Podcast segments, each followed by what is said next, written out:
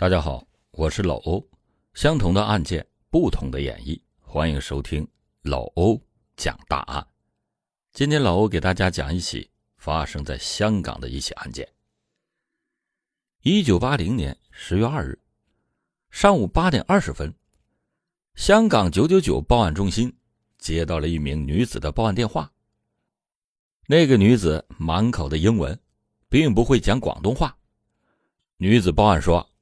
山顶中之道四十四号发生了命案。接到报警以后，一位名叫李新的督察带着四名探员，用了不到十分钟，便开车赶到了命案的现场——一栋三层高的西式洋房。报警的女子一脸慌张的等在路边，看到警官以后，立即的冲了过来，用英语叽里咕噜的告诉自己看到的画面。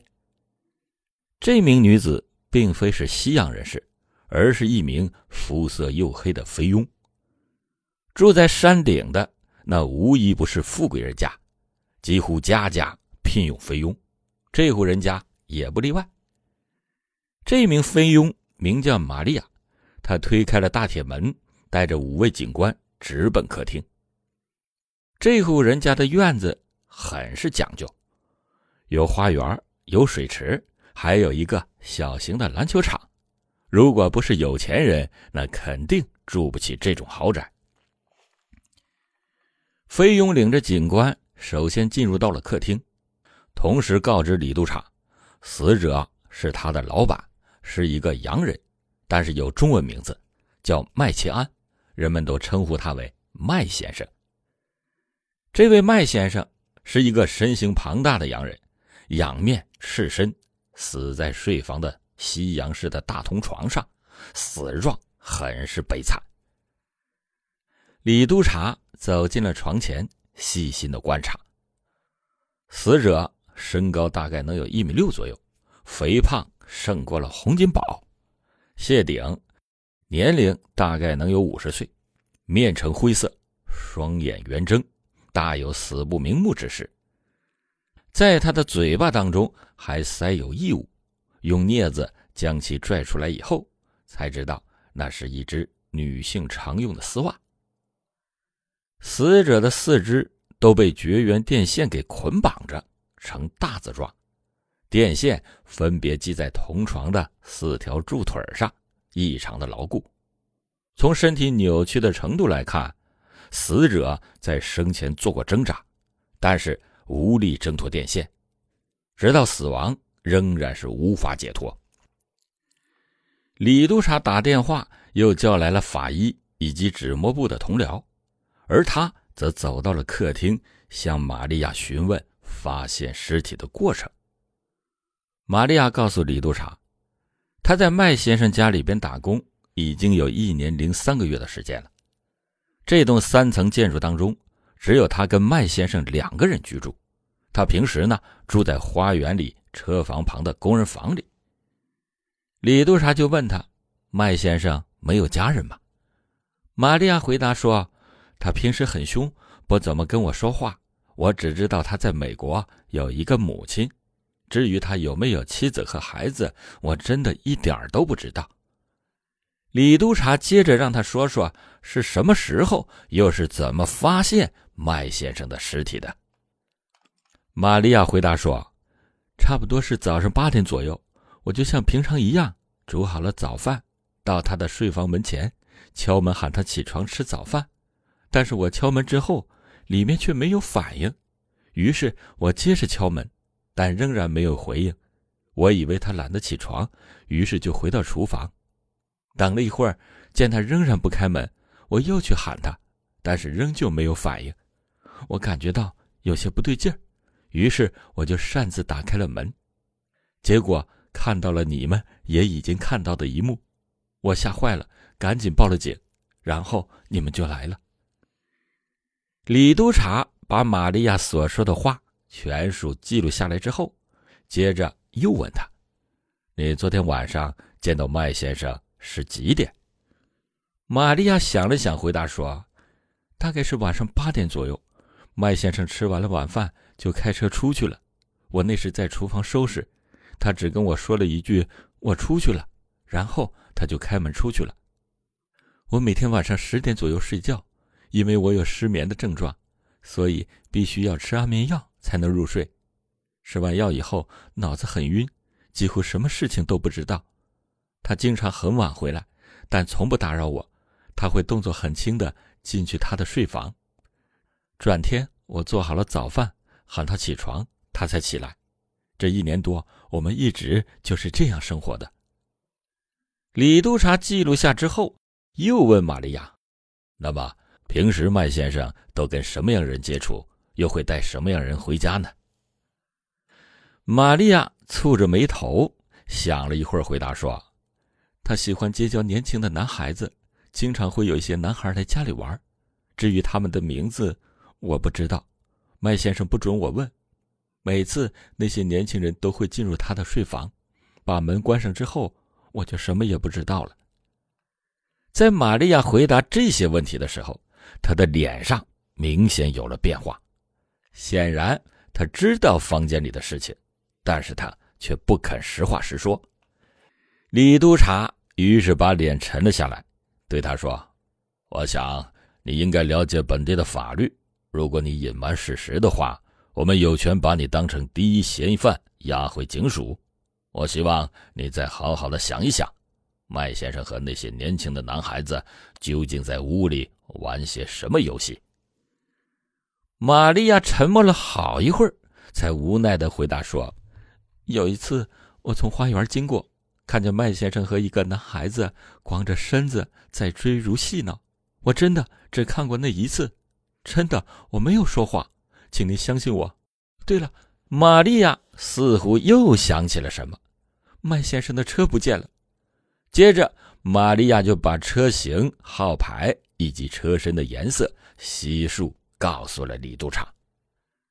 这时，在睡房进行调查的探员也有了发现。在床下，他们找到了一个空的啤酒罐，上面有指纹。纸模部的同僚已经进行了取样。另外，睡房当中有遭人翻过的痕迹，明显有物品或者是金钱丢失。这一点得到了玛利亚的证实。他说：“麦先生有块价格昂贵的金表，每天他都会戴在手腕上，还有一块白色的古玉。”也是一件很贵重的东西，麦先生十分喜爱，每天都挂在脖子上。然而，探员们找遍了整个睡房，都没有能找到这两样东西。那也就是说，这两件贵重物品一并被凶手拿了去。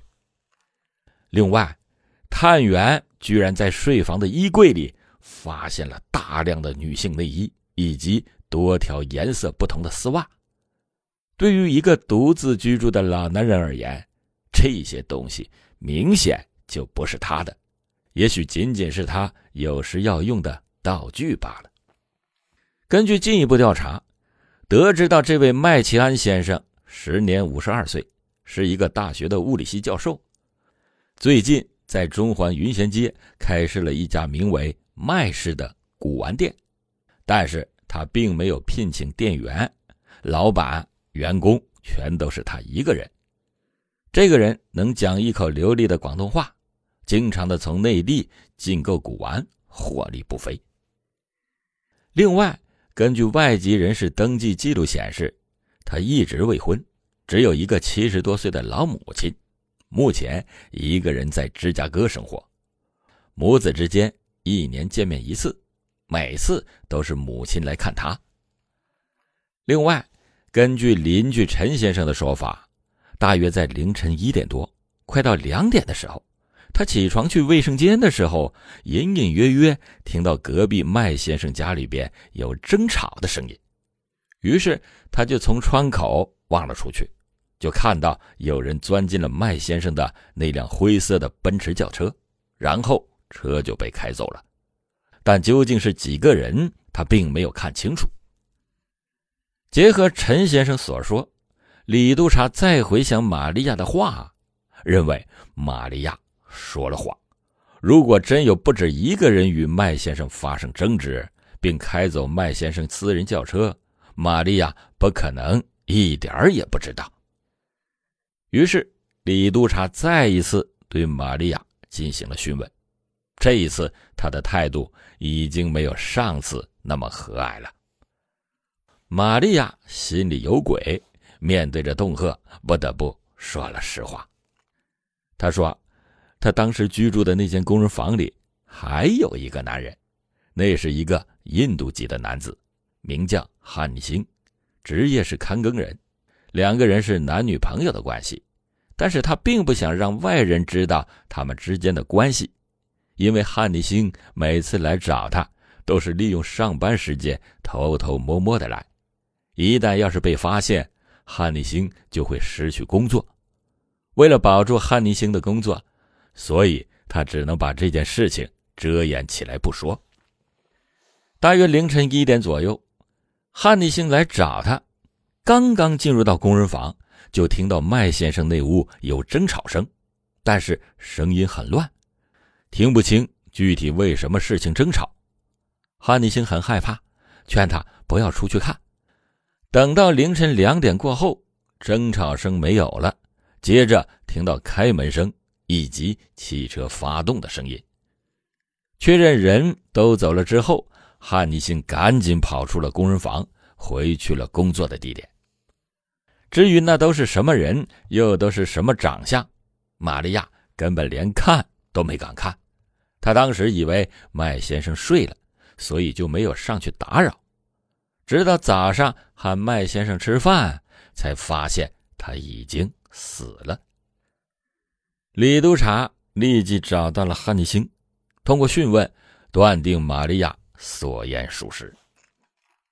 接着，李督察决定从一个火柴盒入手，找寻真凶。这个火柴盒是在死者的睡房中发现的，上面印有一处位于湾仔区酒吧的 logo。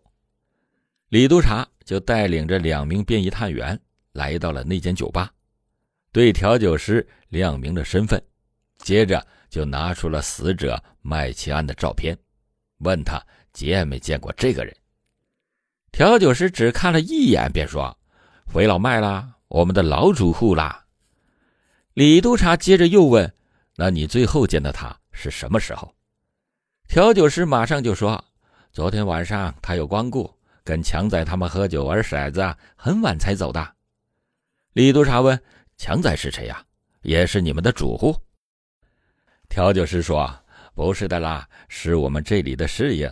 昨天本来是他的假期，他带来了一个朋友来玩。后来肥了麦来了，三个人就一同玩啦。我当时很忙，没有空闲理会他们。他们临走的时候，我听强仔说：玩归玩，但一定要说话算数。就这样啦。”他们去干什么，我就不知道的啦。李督察就又问：“那你是否知道强仔的窝在哪里呀？”哎，他住在唐楼，拐过一条街就是了。今天他应该来上班的，他没有来，一定是宿醉还没有醒。哎，真是衰仔呀！说罢，那名调酒师就拿出了一张便条纸，写下了强仔的地址，交给了李督察。李督察。